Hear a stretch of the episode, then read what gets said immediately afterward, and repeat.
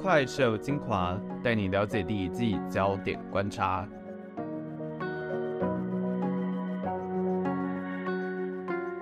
欢迎加入怪兽科技公司，我是王正浩，我是古宇恩。那接着我们就要来聊到上一次我们提到的 Intel 跟 AMD 他们的相关议题啦。那今天我们要讨论的第一个议题呢，是 Intel 它的转型到底有没有抢到台积电的市场？因为我们其实，在上一集讲历史的尾端，在讲 Intel 的时候，就有提到说，这个新任的执行长有让 Intel 进行转型。那到底这个转型有什么样的变化呢？那要在聊到这个议题之前呢，我们要先来了解一下台积电是怎么形成的。嗯，而且也为了怕大家这集的资讯量爆炸呢，我们会尽量不讲太多的名词。所以，如果你对于像是 IC 呀、半导体或者是先进制程的概念有兴趣，请继续锁定我们之后 EP 九点二的科技名词，我们会非常完整的介绍。那这一集呢，你只要有一个先备概念，就是 IC 指的是机体电路就可以了。嗯，没有错。那早期的半导体产业呢，其实就像是 Intel 一条龙的。那公司呢，就会自己设计、自己制造、自己封测、自己销售，那是垂直整合类型的公司。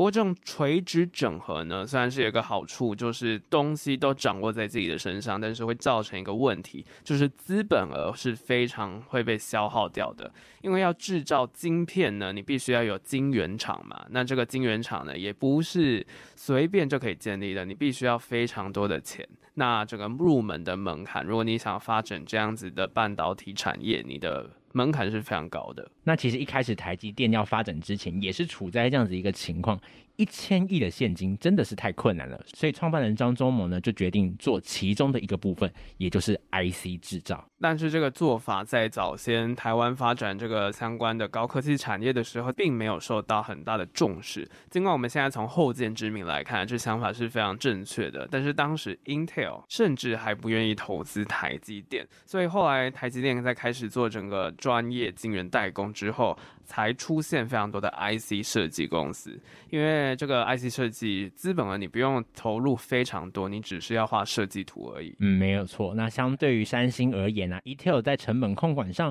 对于台积电的压力其实是比较小的，因为 Intel 工厂在美国，人力的成本是比台湾还要高的。但在技术层面上呢，Intel 就是台积电非常大的一个对手。那这是什么意思呢？其实就是聊到那个转型的内容了。因为 Intel 它的布局啊，是想要在二零二四年之前追上台积电，透过两纳米制程的方式。因为前面呢，其实就有像是七纳米啊、三纳米这些研发的新技术呢，Intel 都是晚于台积电量产的。那一般我们会这样讲，就是台积电的技术呢，大概是比 Intel 还要进步三年的，也就是相较于这个七纳米制程。嗯，没有错。那还有一件事情呢、就是台湾的晶片大厂联发科。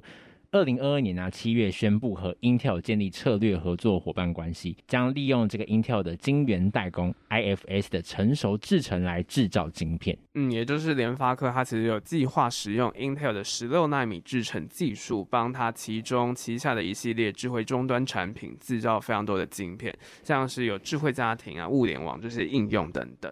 那这次的 Intel 成熟制程晶圆制造上和联发科合作啊，就造成一些在整个半导体上面版图一些变化的地方。那尽管先进制程啊，台积电和联发科是还是有维持那种紧密的伙伴关系，但是也看得出来，联发科它开始布局不同的策略，就是透过地缘政治去分散风险。那也想要透过这种 Intel 还有台积电竞争的方式去压制价格。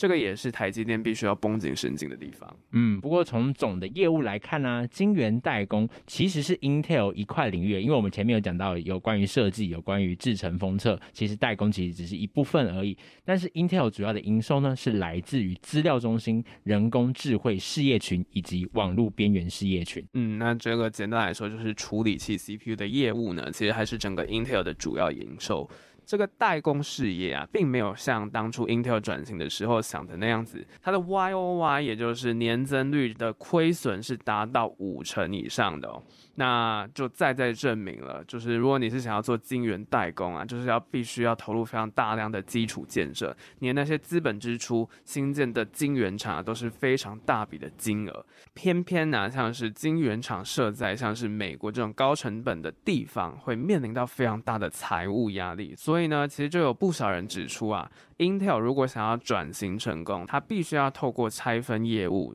那种专业分工的方式才会是更好的选择。嗯，就像 M D 当初将自己的一个业务拆分成设计跟制造一样。但是这样拆分公司对 Intel 来讲，其实难度还蛮高的。既然 Intel 选择这种策略的话呢，那它的晶圆代工势必也必须要能够成为有能力争取外部业务的一个公司。也就是说，无论从技术面或者是说心态面，Intel 的晶圆制造单位都必须要能够跟外部市场来接轨来竞争。嗯，不过现在的 Intel 它其实是放弃这块业务，也就是它放弃了一条龙的方式，它也是实实在在就是选择和 AMD 一样，它决定拆分了它的业务。所以也就是说，现在的 Intel 和台积电啊，其实不是在同一个呃竞争的频率上面，它整个业务上面其实是有所转变，那变得像是 AMD 跟 Intel 其实才是站在同样一个竞争的一个基准点上，那跟台积电其实是反而没有那么大的竞争关系了。嗯，另外啊，在讲到半导体产业的时候，其实不管是像是新闻啊，或者是各种的时事，就蛮常讨论是说啊，到底为什么台积电要盖美国厂呢？因为我们刚刚前面就有讲嘛，美国这种是高成本的地方。既然台积电在台湾发展这么好，它也是掌握了整个全球分工一个非常重要的一个所在地。那到底为什么它要选择在美国盖厂呢？嗯，那这其实最主要也是基于一个地缘政治的因素了。那台湾半导体的发展呢，如果在两岸这个和平的一个情况下，它当然可以为台湾带来非常大量的一个营收。但是呢，如果在这个政治比较不稳定的时局呢，其实对于整个台积电的发展也会有蛮大的一个影响。嗯，就是虽然是高成本了，在美国设厂，但是它就是为了要避险、分散风险的方式，所以才在美国设厂的。那另外呢，其实 Intel 它也是还有持续的扩张它的业务市场。它除了发展先进制程以外，其实也有一直在发展量子电脑的技术。嗯，不过公司未来有强调说，希望加强这个研发、整合先进制程和量子电脑。那另外呢，虽然 Intel 在晶圆代工的技术层面呢、还是不如台积电啊，不过在这个先进封装上，台积电其实是和 Intel 并驾齐驱的哦。嗯，而且在整个策略上，Intel 它也是有和台积电合作的，就把部分的晶片交给台积使用，最先进的三纳米制程来代工。这样子的策略呢，其实对于 Intel 来说也是一个蛮不错的布局。不过我们刚刚又不小心的再继续提。提到名词了，就是有关于先进制成、先进封装这些东西到底是什么？所以我们就先埋个伏笔，请期待我们 EP 九点二科技名词的介绍喽。嗯，那关于第一个议题，我们先讨论到这边休息一下。那接下来我们再来讲第二个议题。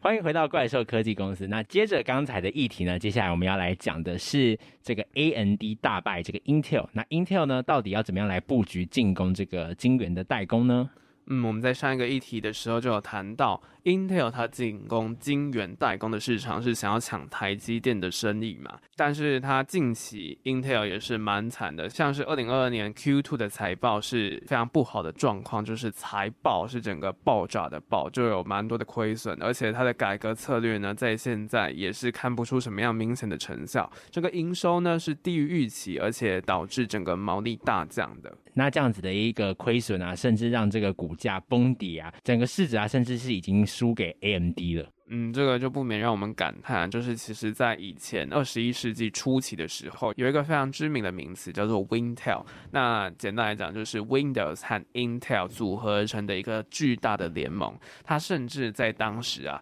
算是一个科技业当中的唯一霸权。不过，随着整个时间过去呢，它逐渐的丧失了主导科技产业的地位，因为有非常多其他领域的高手崛起了。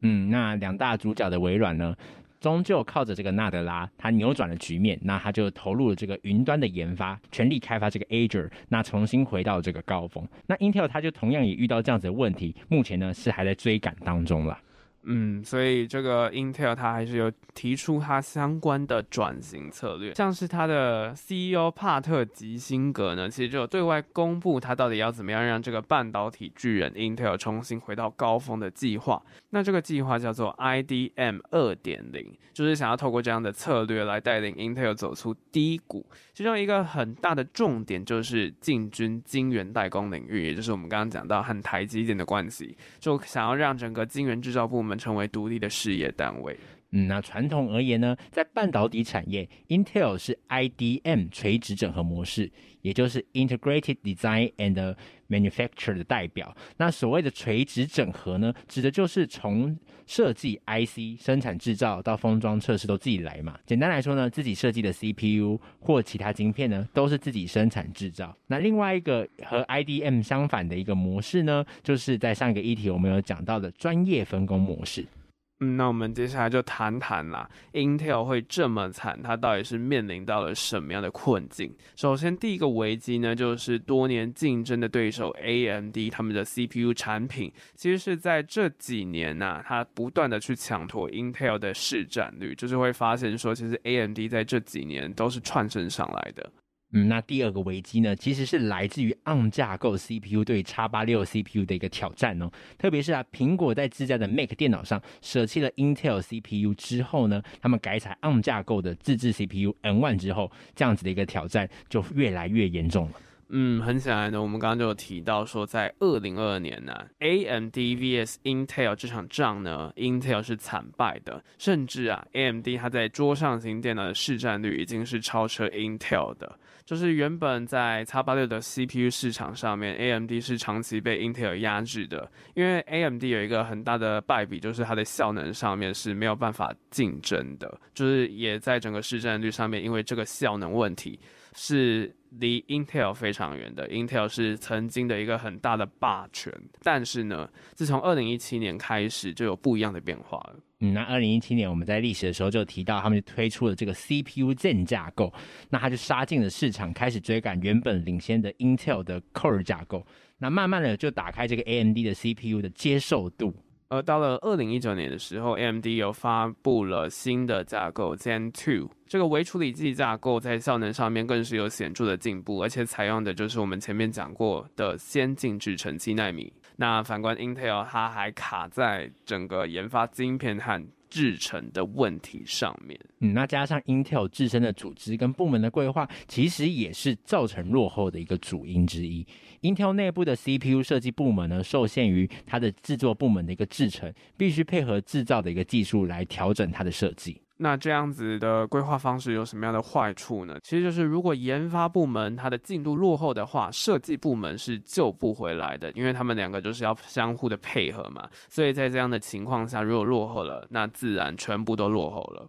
那根据性能爱好者啊，PaceMark 软体的统计啊，在桌上型电脑市场这一块呢，很明显的，从二零一七年 Zen 架构推出之后啊，AMD 就开始反转市占，到了二零一九年更是明显的已经追上 Intel，二零二一年就已经形成了这个黄金交叉，那对 Intel 来讲就是死亡交叉了。嗯，在笔电市场的话，虽然是没有像桌上型电脑这么快啦，但是也很明显，我们可以看到，二零二零年的时候，AMD 它要开始抢占更高的笔电市场的比例，我们就可以观察到传统 X86 的 CPU 市场上面呢，Intel 确实从这些方面来看，它真的是遇到了 AMD 的一个重大的挑战。那这也显示呢，改革确实是非常重要，而且刻不容缓的事情。那刚才提到这个 IDN 二点零呢，就是一个转型的策略，将高阶 CPU 外包给台积电生产。一方面呢，可以受益于台积电的先进制程；那另外一方面呢，也可以给予 CPU 设计单位更多的一个弹性。这样子的状况下，基辛格他就有讲说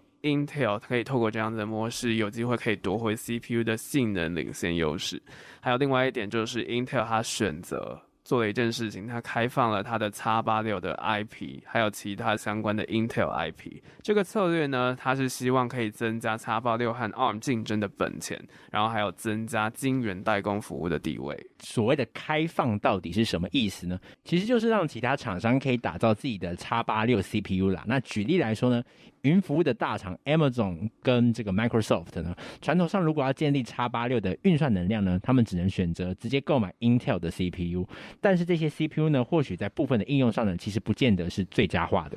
嗯，但是如果 Intel 它开放旗下包括 X86 的 IP 架构之后啊，Amazon 和 Microsoft 呢，它或许它是可以依照自己的需求去调配要怎么样做出这些 CPU 的，它就可以自行去设计专属于他们的 X86。那这些 X86 CPU 就可以针对特定的运算做更加的优化，就可以去有效服务他们提供的那些特定的应用。那对于这些云端服务供应商来讲，这个叉八六自行设计就是一个很大的诱因。嗯，那就和前面讲到名词的时候提到了，像 ARM 在伺服器端的应用已经有不少的进步，但是绝大多数伺服器应用的软体都还是建立在这个叉八六的生态系之中。这也就是为什么 Amazon 推出的 Graviton Two 的方案虽然比较便宜，但是还是无法取代叉八六方案的原因啦。嗯，因为就是真的叉八六真的是太多人在使用了，就是它的整个生态系太过浓厚。所以啊，未来的 Amazon 和 Microsoft 呢，都很可能投入使用这种自家云服务的 X86 CPU 开发。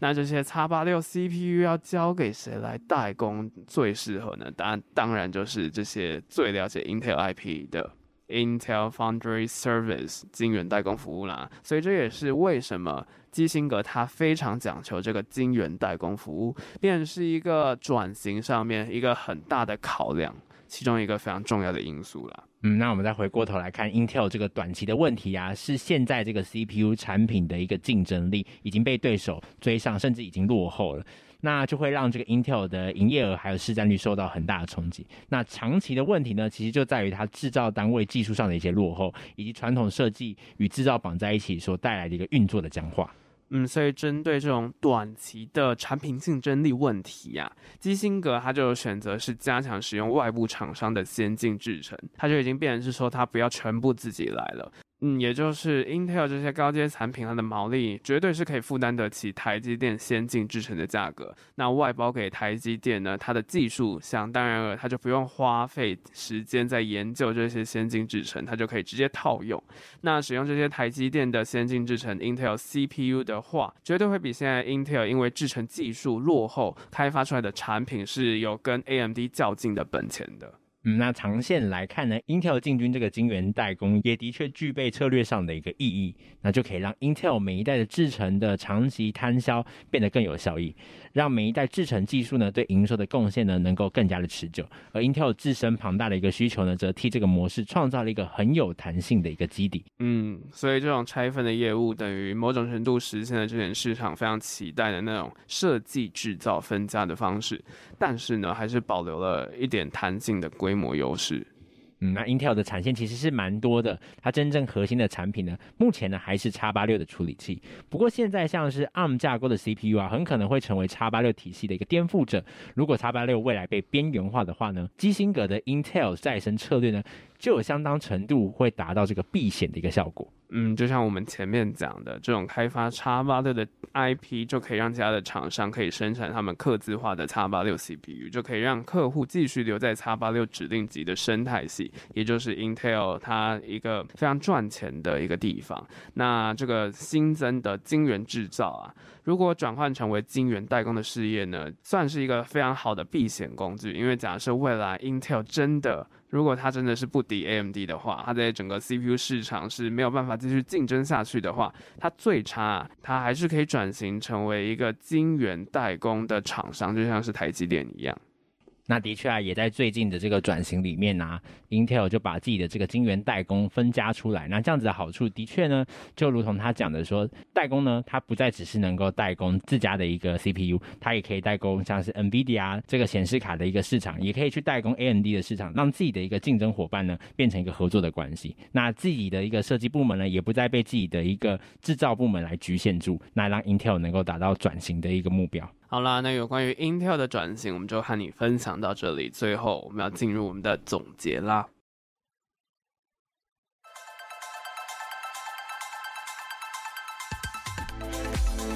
那二零二二年上半年到下半年的交界啊，其实有一件非常重要的事情，就是裴洛西来台湾嘛。那裴洛西来台湾，其实有一个很大的重点，就是有关于整个科技界的晶片法案。